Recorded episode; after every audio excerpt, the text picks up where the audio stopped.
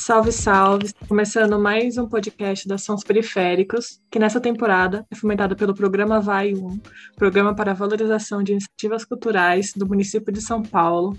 Não deixe de nos acompanhar no Instagram, Sons Periféricos.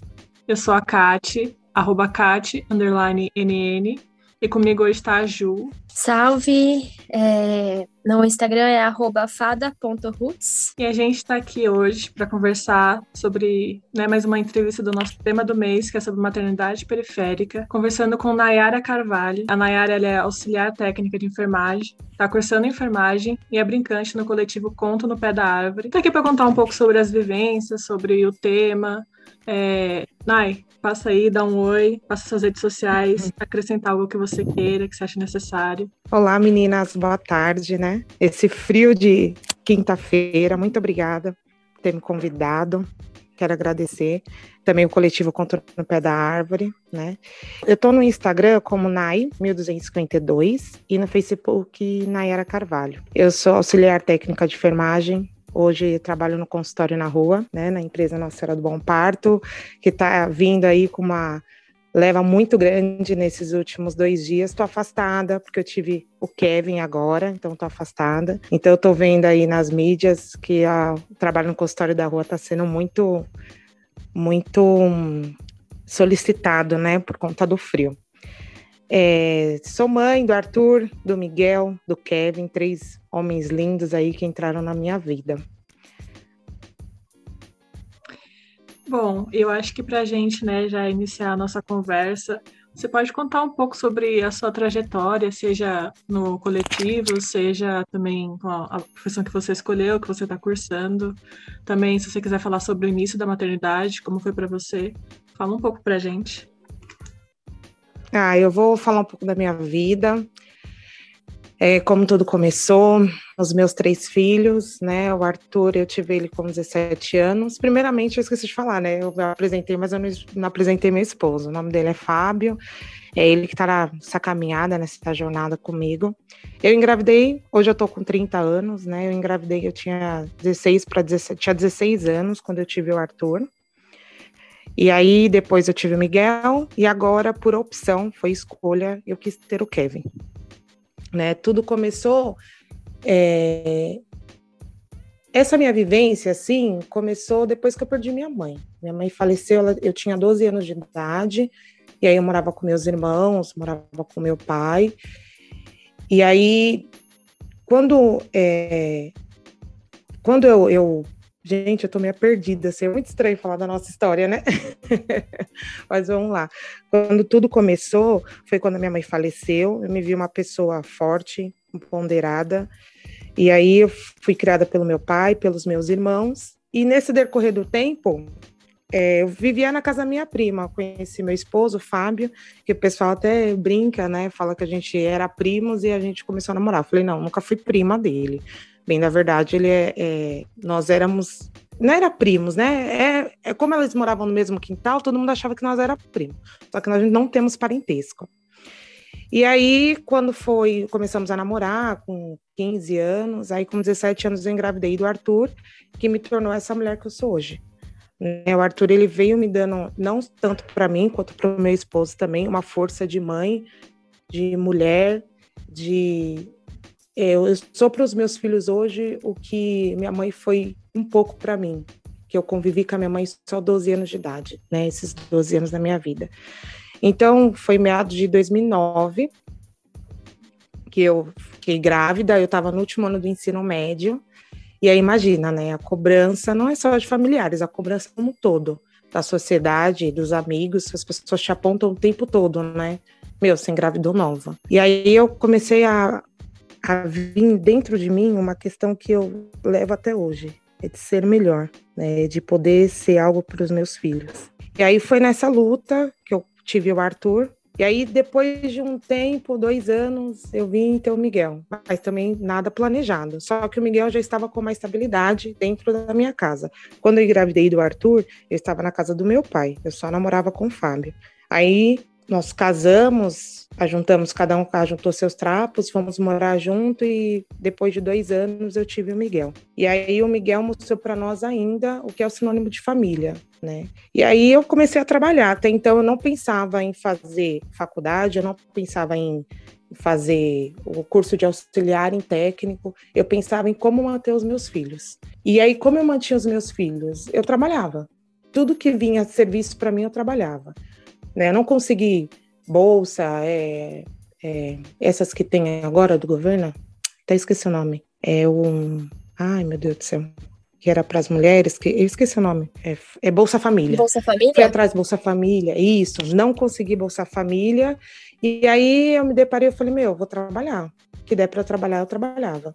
Então, era faxina? Eu ia. Era, ai, precisa fazer tal coisa? Eu ia. Olha, é um evento? Eu sempre ia. E aí, o meu esposo, de um certo lado, também. Vamos, eu, você tem noção, meninas, eu não tinha tempo de pensar em, ai, eu tô, tô doente, eu não tinha tempo, porque eu precisava manter os meus filhos. E o manter os meus filhos era trabalhar, educar, estar tá sempre junto, né? Então eu me dividia mãe, esposa e, e sair para conquistar algo para os meus filhos. Né? Então essa foi o tempo todo a minha luta. Então eu saía, eu ia fazer faxina, eu voltava. Eu sempre é, tentava dar, não, até hoje, eu, dou, eu, tento dar tudo do bom e do melhor. Depois eu vou entrar das formas que eu, eu, eu, manipulo isso, que eu acho que não é você dar tudo do bom e do melhor, e não só você dar o que você não teve, não é isso. Depois, mais para frente, eu vou explicar para vocês. Então, essa minha trajetória foi essa, de trabalhar e conseguir. Eu tive uma mãe, que eu tenho que mencionar ela em tudo que eu faço. Minha mãe, ela era, na época, ela era atendente de enfermagem, depois ela virou auxiliar de enfermagem, prestou concurso público. É, eu tive uma mãe preta, que teve cinco filhos, e a luta dela era constante, né? A luta dela era todos os dias, era diário. A minha mãe, eu peguei uma época da, da, da vida dela que ela trabalhava em dois empregos para dar o sustento para nós. Então, o, o, que eu tenho hoje disso, né? É, é, o que eu tenho hoje é a base é a minha mãe e as minhas tias também, mas por, pelo fato de estar dentro de casa. Então, minha mãe, ela, era, ela era aquela mulher que saía ela trabalhava, ela chegava, ela dava carinho, ela dava amor, ela dava afeto. Então, a minha mãe, antes, é, essa profissão que eu tenho hoje foi também por conta da minha mãe. Né? Ela veio com essa base de, na época, em 1998, por aí, o que, que acontecia? Antigamente, o, o, SUS não era para todos, né? É, para você ter o SUS, você precisava é, trabalhar de carteira registrada, depois veio o, o SUS, que é para todo mundo, é, é, o direito do, do cidadão, dever do Estado. Então, antigamente não tinha isso. Antigamente as pessoas elas se tratavam com curandeiros, né? As pessoas iam lá, é, eu, era um, na farmácia, sempre tinha uma farmácia que você chegava lá, você pedia de tudo, sempre tinha. Ou tinha essas pessoas, né, que estava sempre ali ajudando, cuidando dos enfermos, e minha mãe, ela veio com essa base. Né? Um pouco que eu lembro foi disso.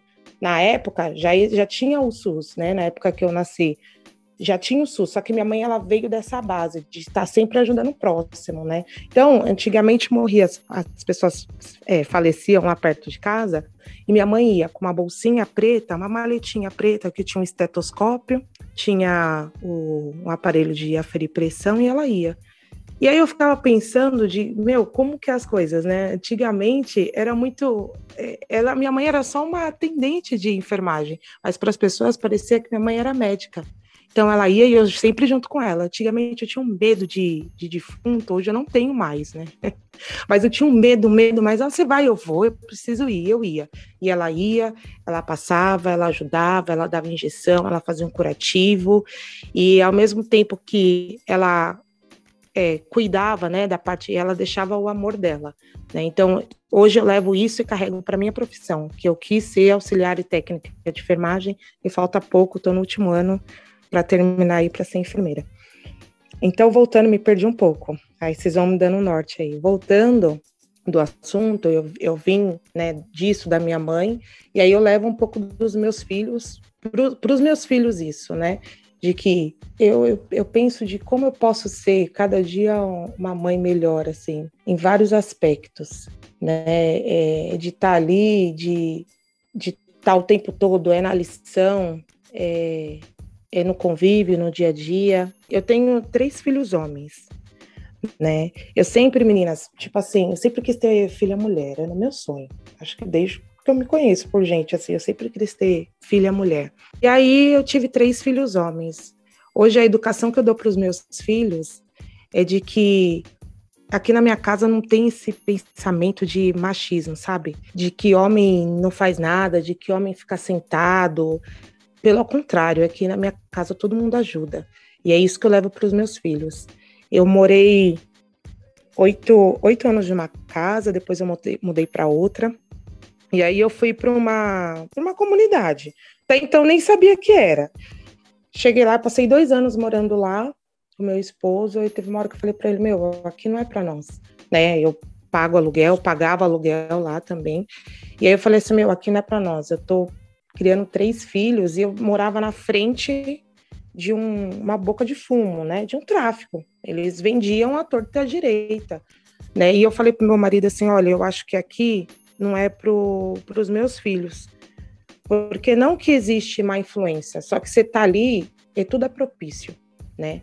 De você começar, eu tenho, tive meus primos, tive um primo meu que faleceu de overdose, né? Então você começa na droga, você começa com a maconha, né? Depois você vai indo para as mais fortes. Aí eu falei para meu esposo, nós chegamos à conclusão que não era ali que eu queria para os meus filhos, porque eles ficavam o tempo todo. No começo, eu não entendia muito assim, né? Depois eu fui pegando o macete e falei, meu, ah, isso aqui é, não é legal, não é para os meus filhos. Eu tenho, até então, não tinha o Kevin, só tinha o Arthur e o Miguel, e eles estão. Eu tenho um filho que já é adolescente, né? Já está na adolescência, o outro que está pré-adolescente. Eu falei, meu, aqui acho que não é um, um momento legal para os meus filhos, nós precisamos mudar de casa, né?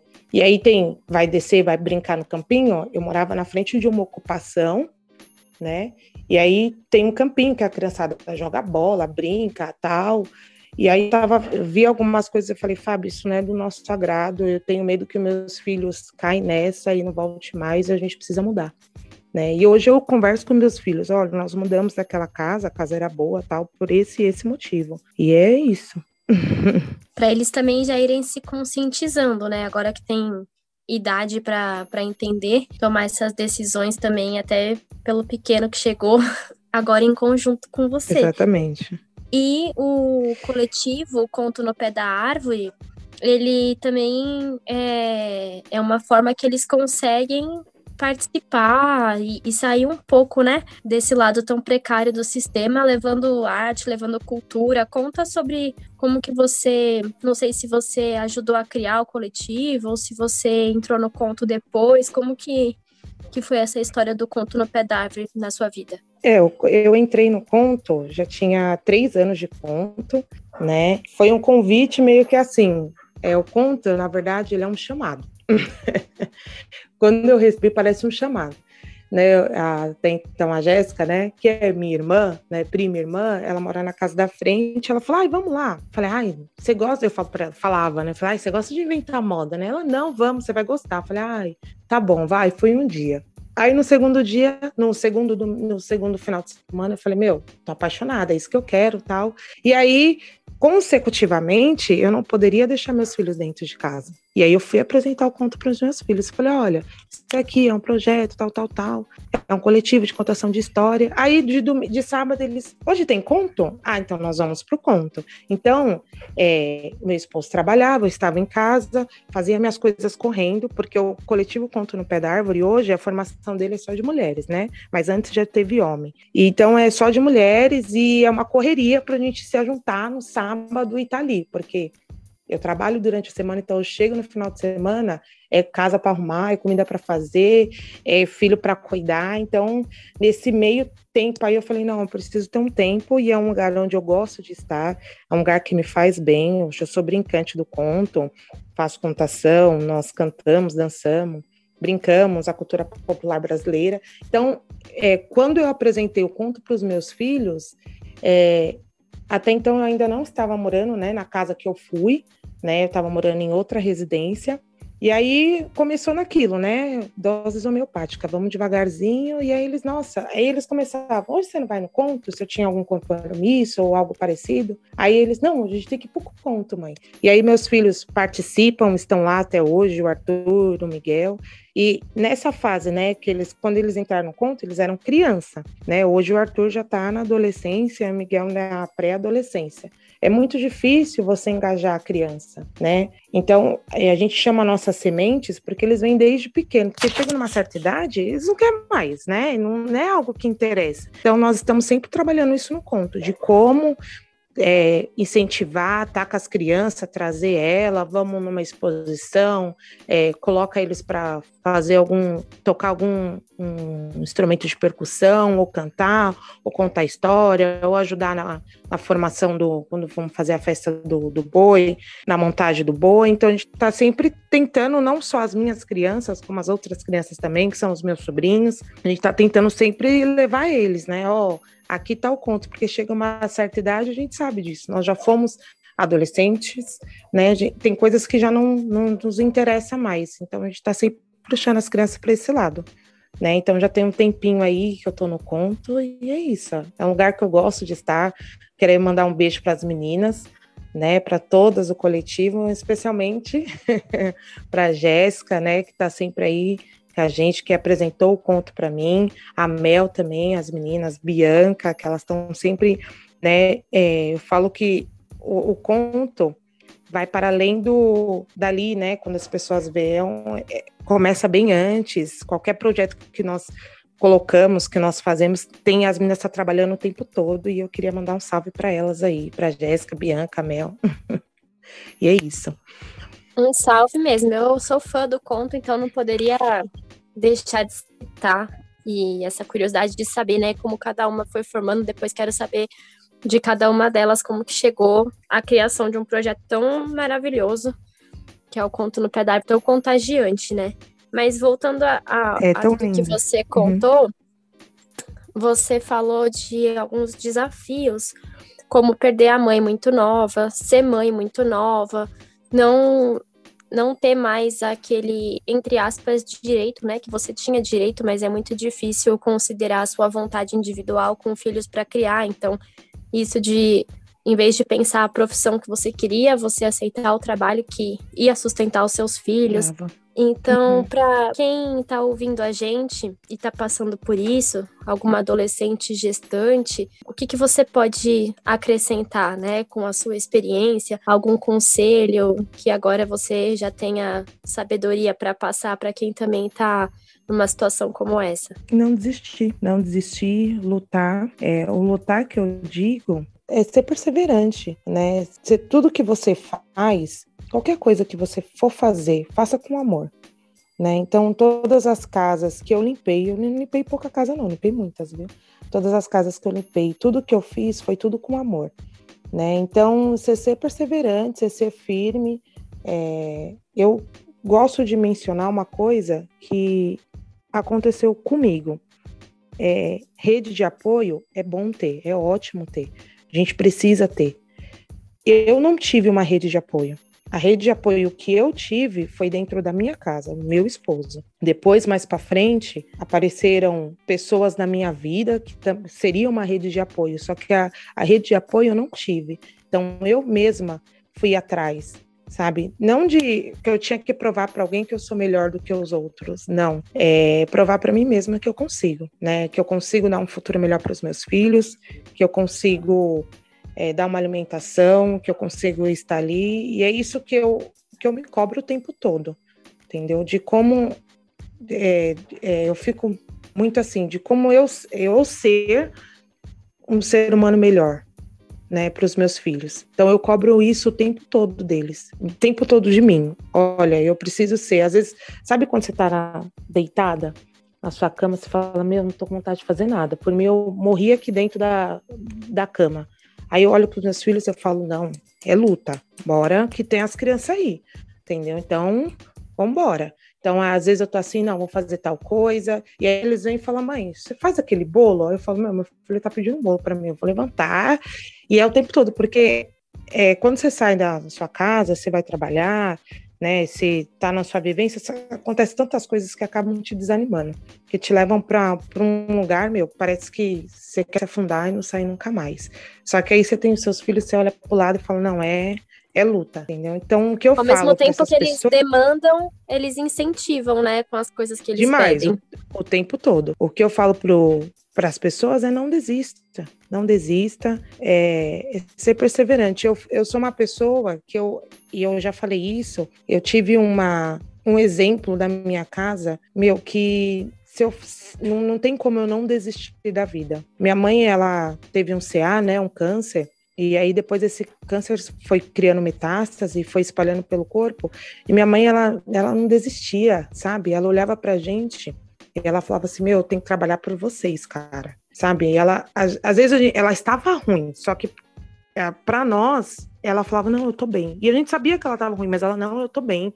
Entendeu? Então eu, eu, eu fico vendo muito assim, meu, eu tive uma mãe que ela tava é, ruim, já tava, meu, na, na beira do, da morte e ela lutou o tempo todo entendeu? Ela não lutou por ela, ela lutou por nós. E você falou também de, de ser melhor para seus filhos e dar as coisas, não é dar aquilo que você não tem, ou dar o melhor, que você ia explicar melhor, né? O que você estava querendo dizer sobre essa qualidade que você busca sem, sem ser isso de tapar os buracos. Então, Júlia, é, respondendo a sua pergunta, referente a dar, a, a dar né, as coisas para os filhos, eu penso muito assim que não é você dar coisa de valor.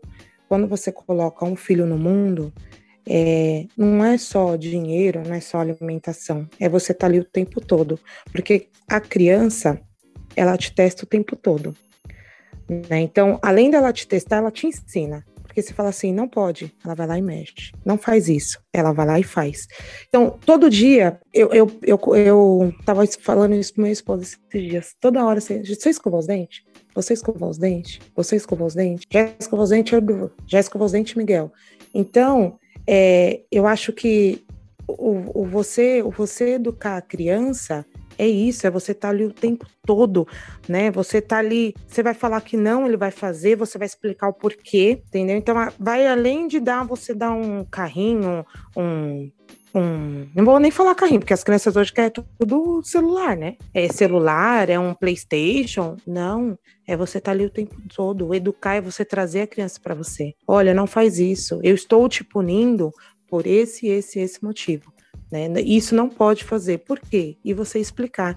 Então, quando é, eu penso muito nisso, eu, Nayara, que não adianta eu dar um mundos e fundos para os meus filhos, sendo que eu não, sabe, a base, o porquê que eu tô dando aquilo, né? Ou, ou porquê eu estou te punindo, né? Eu, eu também não sou essa pessoa que acha que tem que espancar, não, nossa, eu não acho isso, não, não, não concordo com isso, né? Ninguém, ninguém tem que bater em ninguém.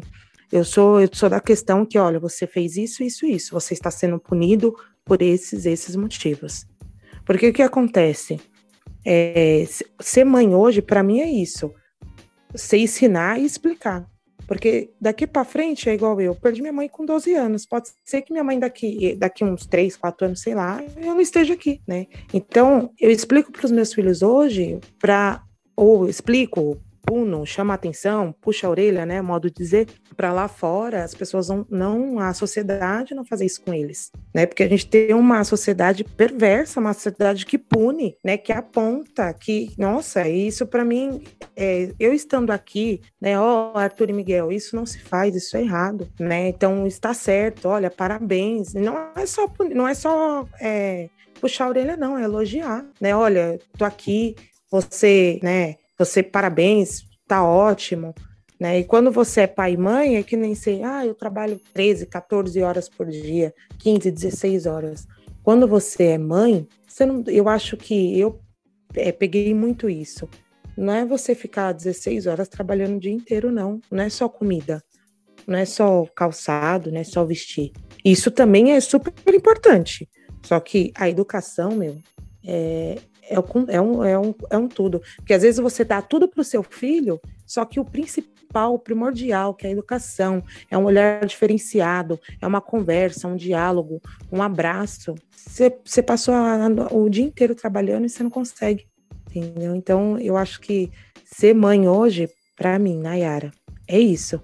É você tá ali o tempo todo. Porque um bebê, hoje eu tô com um bebê de quatro meses em casa. Ele, ele te, né, ele te suga o tempo todo, né? É a atenção voltada para ele. Quando você tem um filho de 12, 13 anos, a atenção é diferenciada. O que hora você está vindo da escola? O que, que você está fazendo? Mãe, eu posso ir a um lugar? Pode. Com quem que você está? Aonde você está? Aí, quando você já tem um filho, que eu tenho três filhos em três fases diferentes. Quando você tem um filho de 9, 8 anos, ele quer uma atenção, um carinho, que nem ontem meu filho falou, mãe, vamos jogar stop? Falei, ah, falei vamos, Miguel, vamos. Né, eu falei, ah, vamos jogar lá umas partidinhas. Até deixei ele ganhar um pouco, porque como você vai, eu escrevo rápido, já sou adulta, né? E aí ele não me alcançou, ele, ah, você escreve rápido. Eu falei, não, imagina. Aí eu fui, brinquei um pouco com ele. Então, você ser mãe é, é um negócio tão louco assim, porque às vezes assim, ó, quem não tem filho, você tem 24 horas do dia para você. Né? Você faz se quiser, se quiser dormir, você dorme, você tem seus compromissos.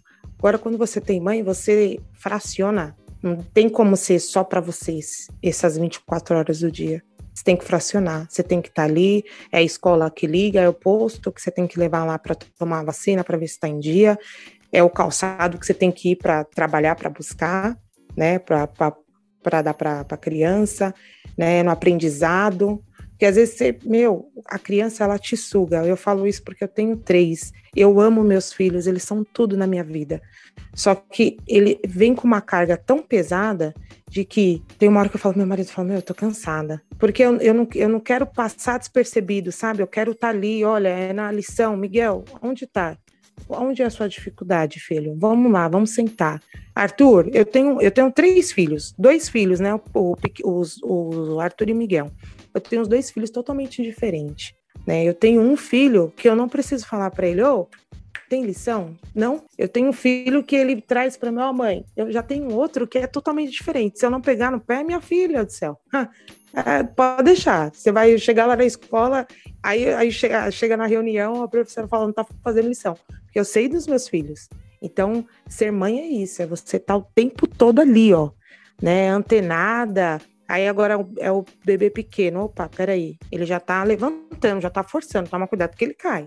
Então é um, é um, fardo grande, mas é um fardo que eu, nossa, eu amo muito. Nossa, foi uma dádiva ser, ser mãe. Eu agradeço imensamente, né? A Deus, aos orixás. Eu, eu ser mãe, e eu gosto de ser mãe. Né? Eu gosto muito, muito, muito mesmo. E existem ainda uhum. outras dificuldades além da criação, né? Da, do convívio, que antecede, né?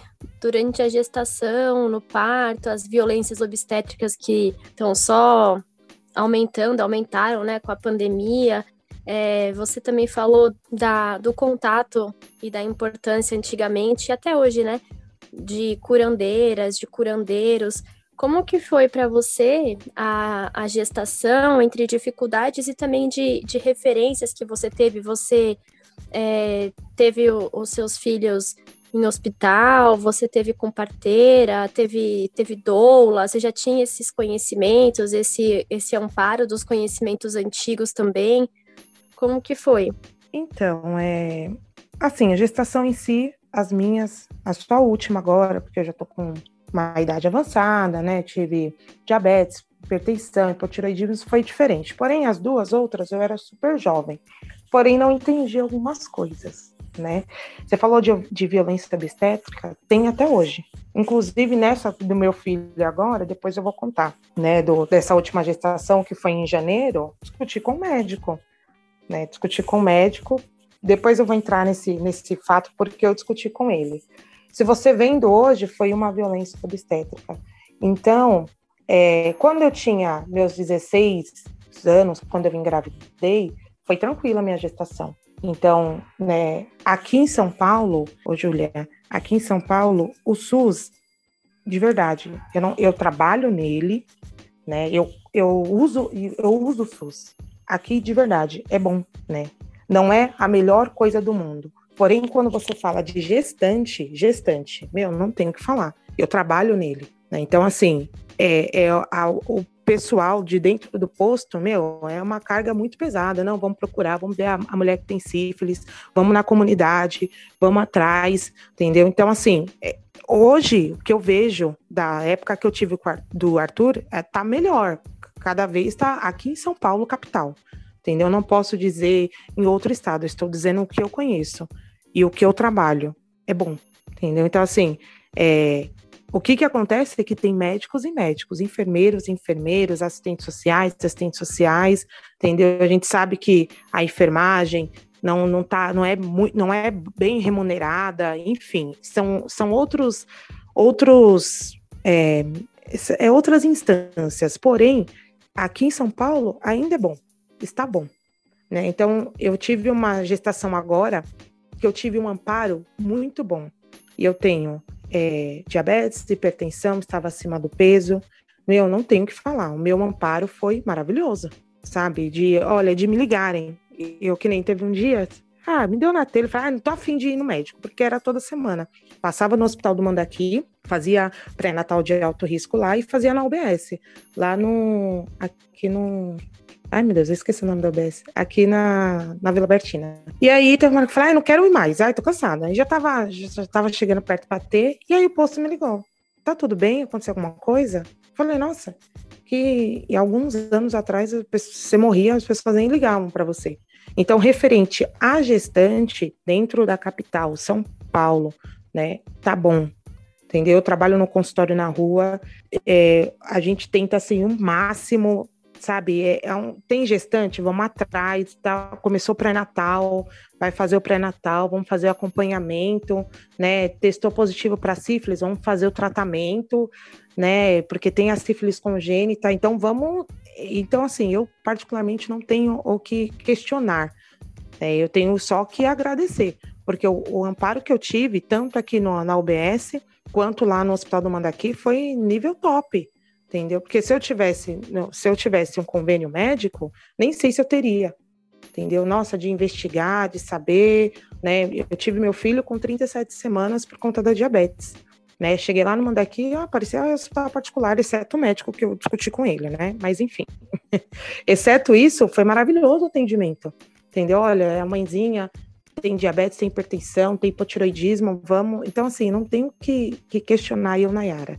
Né? Eu tive minhas três gestações, as três eu ganhei no Hospital do Mandaqui, as três foi pelo SUS, e assim, cada uma em épocas diferentes, e a, a grande. É, o que eu levo é cada dia está melhor. Não chegamos no nível top, não, ainda não. Né? Tem muita coisa a melhorar, tem muita coisa a ser feita, mas em questão disso, foi ótimo. Porém, lá em 2009, teve algumas falas que eu levo até hoje do Hospital do Mandaqui, mas isso eu vou dizer como que é de pessoa para pessoa, de profissional para profissional. Né? A mulher sair com o bebê, eu tinha 16 anos, era adolescente, 17, né? Saí com o bebê, ela falou até o ano que vem. Eu estranhei até o ano que vem. Ela é, porque o ano que vem você vai estar aqui de novo. E aí eu não. não hoje eu consigo ver o, o, o, o que, que ela falou, mas antes eu não conseguia entender isso. Até brinquei. Ela falou assim: é porque daqui o ano que vem você vai estar aqui. Tipo assim, você teve agora, né? Mas o ano que vem você vai engravidar, vai estar aqui, isso vai ser sucessivo, não vai passar, não vai acabar. Isso foi uma violência obstétrica. Eu sofri, é mas um lá na época. Né? No, Demais. No que você precisa de atenção, você recebe preconceito. Sim, de tipo, ó, o ano que vem você vai estar tá aqui de novo. Aí ela ah, até brincou, ah, relaxa, ano que vem você vai estar tá aqui. E aí eu fiquei meio assim com a fala, né? Não, não entendi muito, né? Eu fiquei assim, aí passou, hoje eu consegui entender que foi uma violência obstétrica que ela me fez. Mas muito né? importante a sua fala de do, do quanto que o SUS ele é importante, ele funciona melhor do que convênio se não fosse a, a corrupção e a ignorância das pessoas ah. de por políticas públicas, né? Porque a, a, rede, ela, ela tá desenhada de uma forma que é referência aí fora, né? Em outros países não, não tem o que a gente tem aqui de um agente comunitário de saúde ir na sua casa não. com antecedência para agendar suas consultas, a UBS fazer a prevenção. E, então, realmente é, é importante os curandeiros e curandeira, eles sempre, como foi a sua mãe, né? Estavam suprindo, uhum. enquanto o SUS, ele não era direito, mas eu acho que avançar é os dois caminharem juntos, né? Exatamente. O SUS, ele é. Se fosse seguir pelo papel, ele ia ser maravilhoso. Ele ia ser top, ia ser melhor do que muitos convênios aí de, sabe, convênio nível bom, Só que tem uma grande questão aí, né? A corrupção, né? É isso que defaz o SUS, é isso que acaba com o SUS, né? Então, você entra, trabalha em hospital, né? Você vai em tal hospital, você vê que entra verba, né? Só que o diretor do hospital, sei lá o que ele faz, que não entra a verba necessária para os instrumentos, para a parte da higiene, enfim. É uma é questão muito grande, assim. Porém, tem que ser falado, né? Tem que ser conversado sobre isso. O porquê que tá assim, né? O que, que é, o que, que precisa, no meu ponto de vista, é fiscalização. Infelizmente, nós não temos fiscalização. Sabe, uma fiscalização boa não tem. Cada um faz o que quer. Festa do caqui, entendeu? Então, cada um administra do jeito que tem que ser. Né? Que se tivesse uma fiscalização que tivesse ali em cima, e nem muita coisa não, não estaria acontecendo. Né? O SUS é bom, o SUS está aí, tá para todo mundo, né? Eu hoje poderia até pagar um convênio, né? Inclusive, tem até o convênio da empresa, só que estava na carência, né? não ia conseguir ter o um neném lá. Falei, ah, não, ia vai ter coparticipação, enfim. Eu falei, não, eu vou utilizar o SUS, porque eu acho muito engraçado assim, né? Eu tenho eu, é, eu, trabalho no SUS e não utilizo o SUS. Não, eu trabalho no SUS e utilizo o SUS. O SUS é para todos. Eu trabalho no SUS e vou utilizar o Albert Einstein? Né? Não. Porque, qual que é a diferença? Não, eu trabalho nele, eu vou usar ele. Se eu consigo ofertar ele para as outras pessoas, ele, então, ele é, ele é bom, ele serve para mim também, entendeu? Então eu penso muito nisso. Então, vou usar o SUS. O SUS está aí, né? Tem muita coisa que precisa ser reestruturada, precisa, né? Só que de você, eu, Nayara, vendo de 2009 até agora, três anos atrás, referente à gestante, né? Isso estou dizendo por mim, referente à gestante, porque eu passei, né? Eu não tenho que questionar. É só agradecimento, né? E o agradecimento que eu falo também não é só da empresa, da organização social, do, não, é dos funcionários, porque tem muita coisa que acontece que vai para além da empresa, é o funcionário. O SUS acontece também com os funcionários, as pessoas que estão ali. Aí é outra questão que a gente entra, funcionário bem remunerado, entendeu? É, é, é uma coisa tão assim grande que se for mexer é só. Entendeu? É, do então ponto é de isso. vista da corrupção, não é interessante investir em fiscalização, né? Porque aí eles vão Nem ter um que pouco. aumentar a remuneração e tudo mais. Você falou da discussão com o médico, você quer falar o que aconteceu? É, então, é, na verdade, o que, que o motivo foi? O meu médico, o Dr. Wagner, até posso citar, enfim, ele tinha marcado a minha cesárea de emergência para o dia seguinte, né? E aí eu cheguei lá, ele falou: Ó, você vai em jejum, me deu a carta, me deu todos os, os os papéis, tudo. E aí eu tava no ambulatório. Tá no ambulatório, ele falou: amanhã você precisa estar lá no hospital, na maternidade, porque a maternidade fica dentro do hospital, né? estava em, em outro pavilhão. Aí ele falou: amanhã às sete horas em jejum. Pois bem, cheguei lá, arrumei todas as minhas coisas, ansiosa, fui, fiz cabelo, saí, fui fazer a unha, tal, tal, tal, enfim. Aí cheguei lá, o médico falou que não, que ele não ia me atender. Eu falei assim: como assim o senhor não vai me atender? Não, eu não vou te atender porque precisa de uma UTI NEO. Eu falei, seja por isso. Eu espero a UTI NEO, o senhor solicita. Ele não, não só que ele começou a, a ir para outro âmbito, sabe? Tipo, ah, não, não vou te atender, porque eu não fui eu que marquei, e blá, blá, blá, blá. Eu falei assim, tudo bem, você não vai me atender? Não só existe você de médico, não vou sair daqui.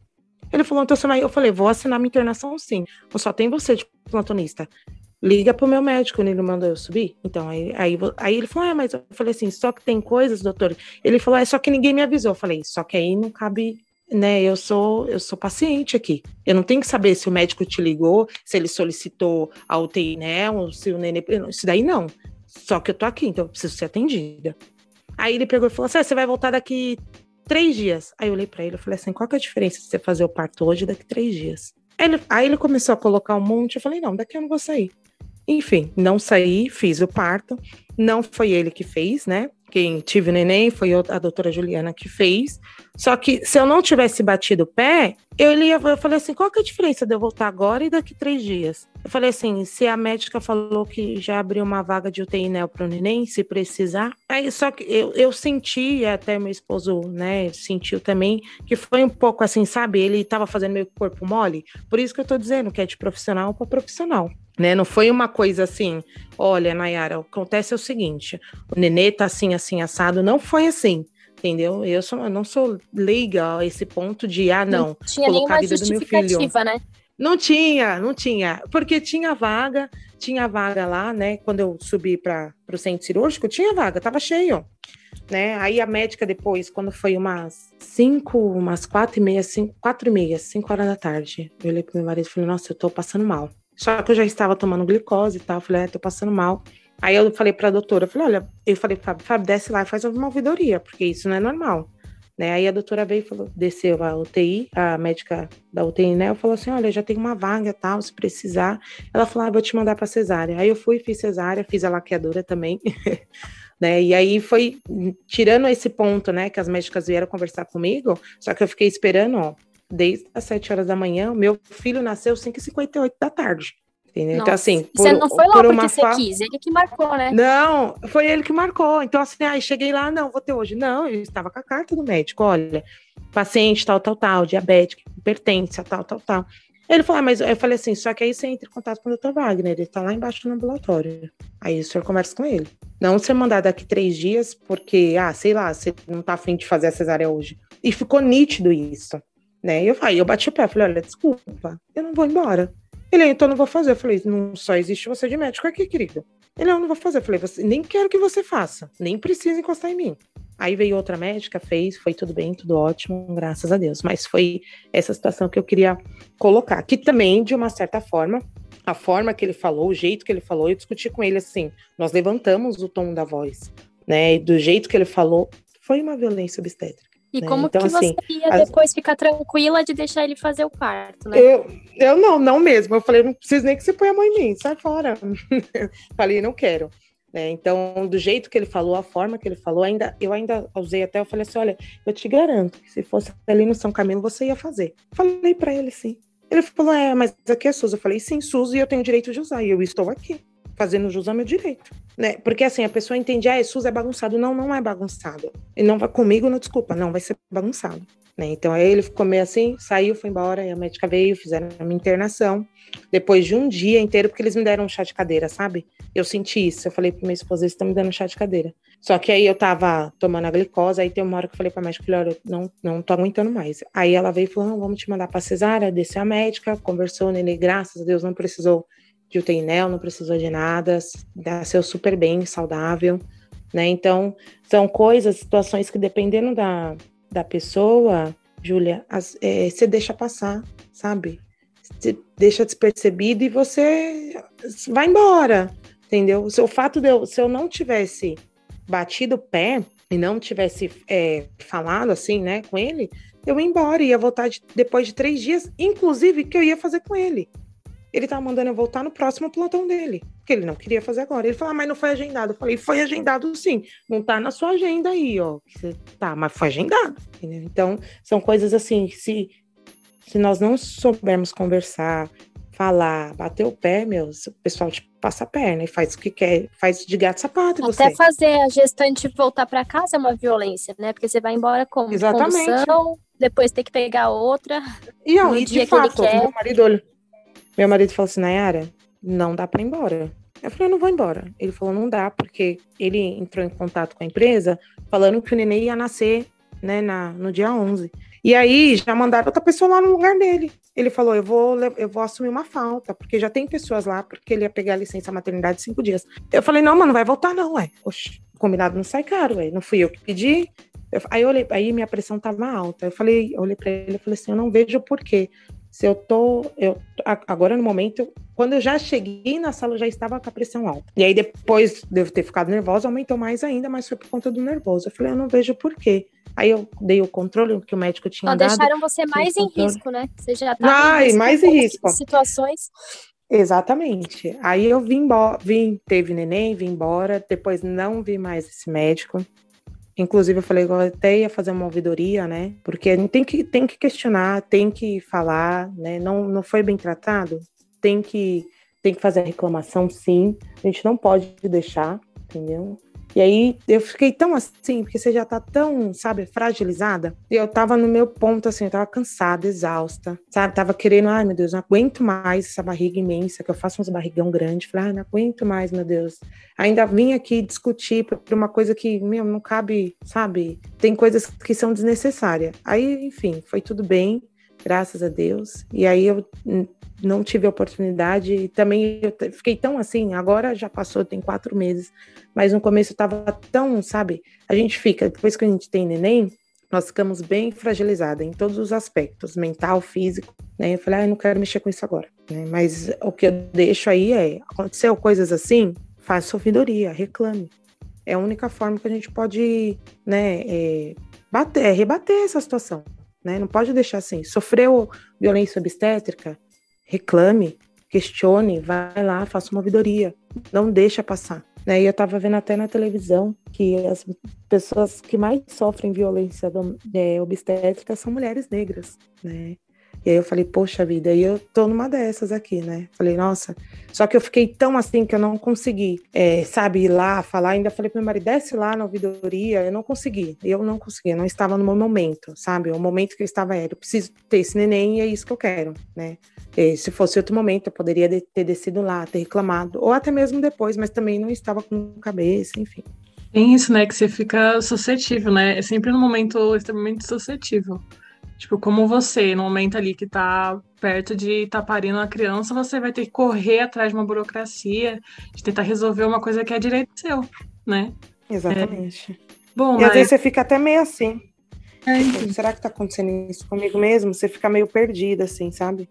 É, tanta coisa como... acontecendo ao mesmo tempo, né? Sensações do próprio corpo, e além da toda a questão da burocracia, então é uma coisa difícil de você se posicionar assim na hora, né? É... Sim, e a. Pode falar, desculpa. Eu ia Não, falar um negócio, mas eu ia falar do puerpério, né? Que é o depois, os 40 dias depois, assim. É... Graças a Deus, aqui na minha casa, eu tive uma rede de apoio muito boa. Isso eu, eu tenho que falar, tenho que agradecer as pessoas que me ajudaram.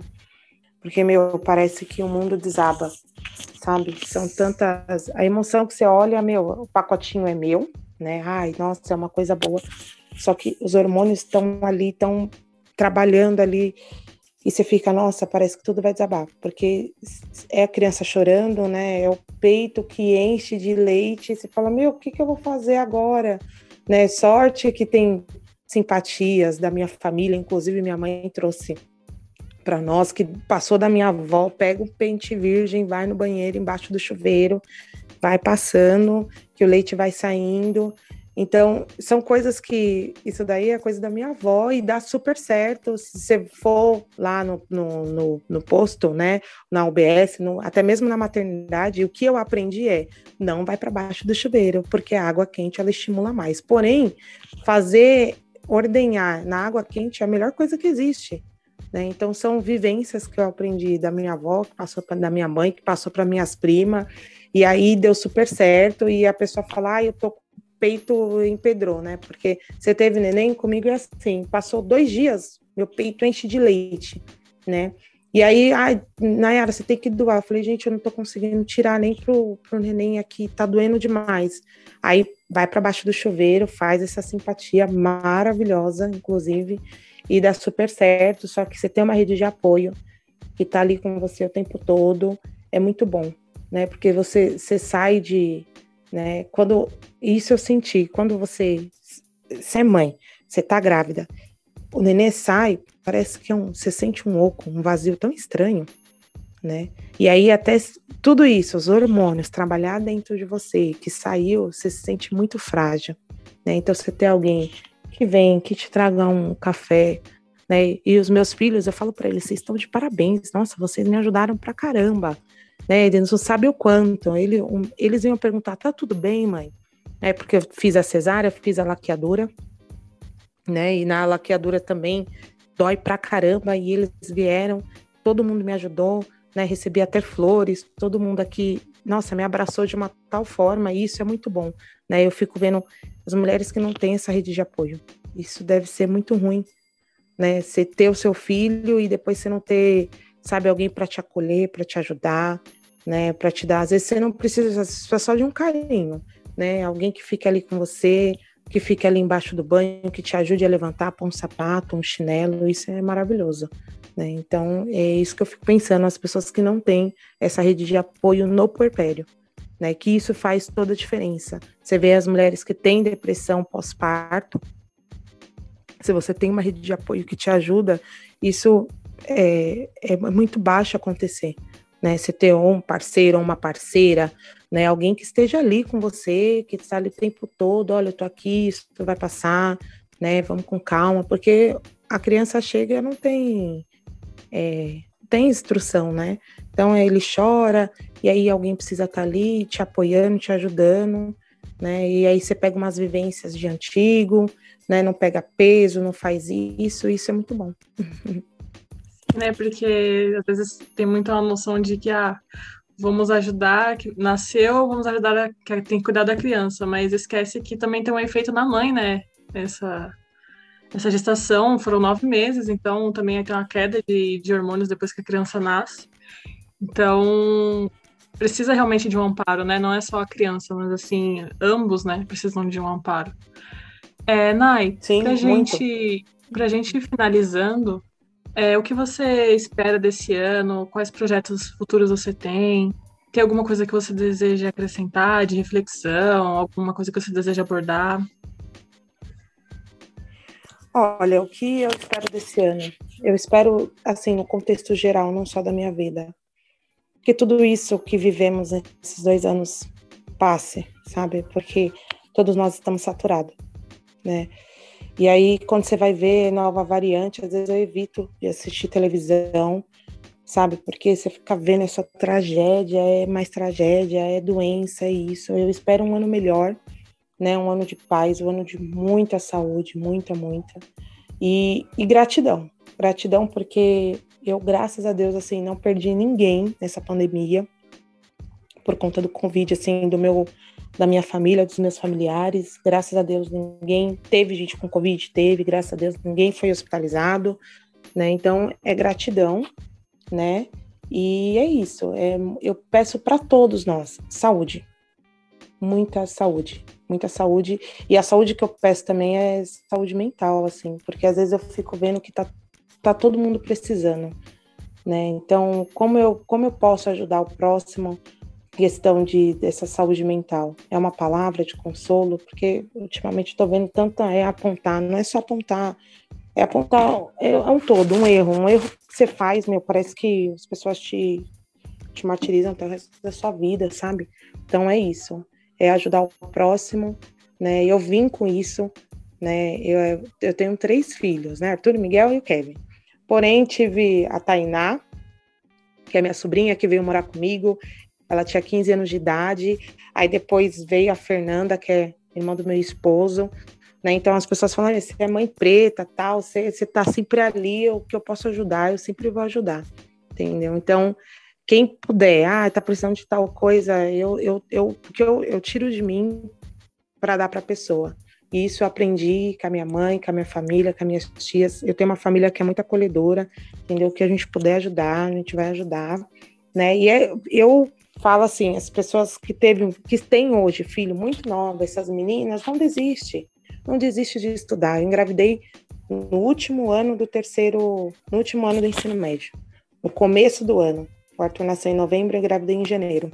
Eu passei a minha gestação toda estudando. Eu não deixei de estudar, sabe?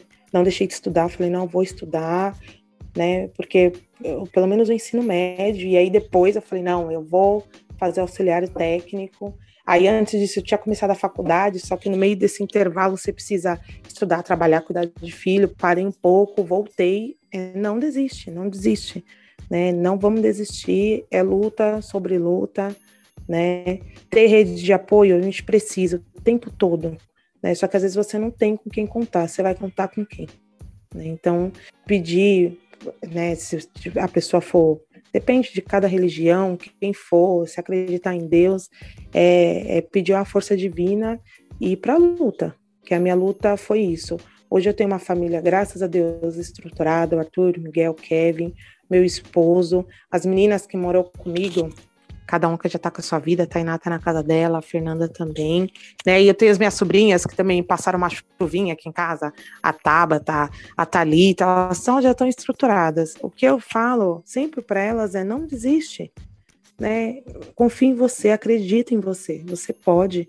Por mais que o mundo parece que tá tudo atrasado, se está atrasada, não, é, é cada um no seu tempo, nunca é tarde. Nunca é tarde para você, mãe, preta, periférica, igual eu. Nunca é tarde para você estudar, nunca é tarde para você fazer algo que você gosta, que é desde entrar no coletivo, ou pintura, ou artesanato, ou sei lá, o que você goste. Nunca é tarde. Nunca é tarde para nada. Né? Então é, é isso que eu levo, é isso que eu ensino para os meus filhos, é isso que eu, eu, eu passo. Eu acho que eu não tô aqui na Terra à toa, né? Eu penso assim, eu não tô aqui na Terra à toa, eu tô aqui eu, é para fazer isso, é para ajudar o próximo. Né? Então, quando a pessoa vem precisar de ajuda, eu sempre vou ajudar, né? Então é isso, é isso que eu levo, é isso que eu passo. Né? O coletivo Conto no Pé da Árvore me trouxe isso. Eu gosto de estar lá, eu gosto de fazer parte, eu gosto de cantar, é uma energia, uma coisa, uma coisa que me eu fico arrepiada quando eu tô lá dentro, né? Então é isso né? Não desistir, não vamos desistir, vamos um acolher o outro, é acolhimento. E essa palavra que eu deixo hoje, vamos acolher. É uma conversa, é um prato de comida, é um cobertor, né? É você ajudar sem olhar, é fazer um bem sem olhar quem. É isso. Ah, eu também queria. Pode falar. Você ia falar, Kátia? Não, pode falar. Uhum.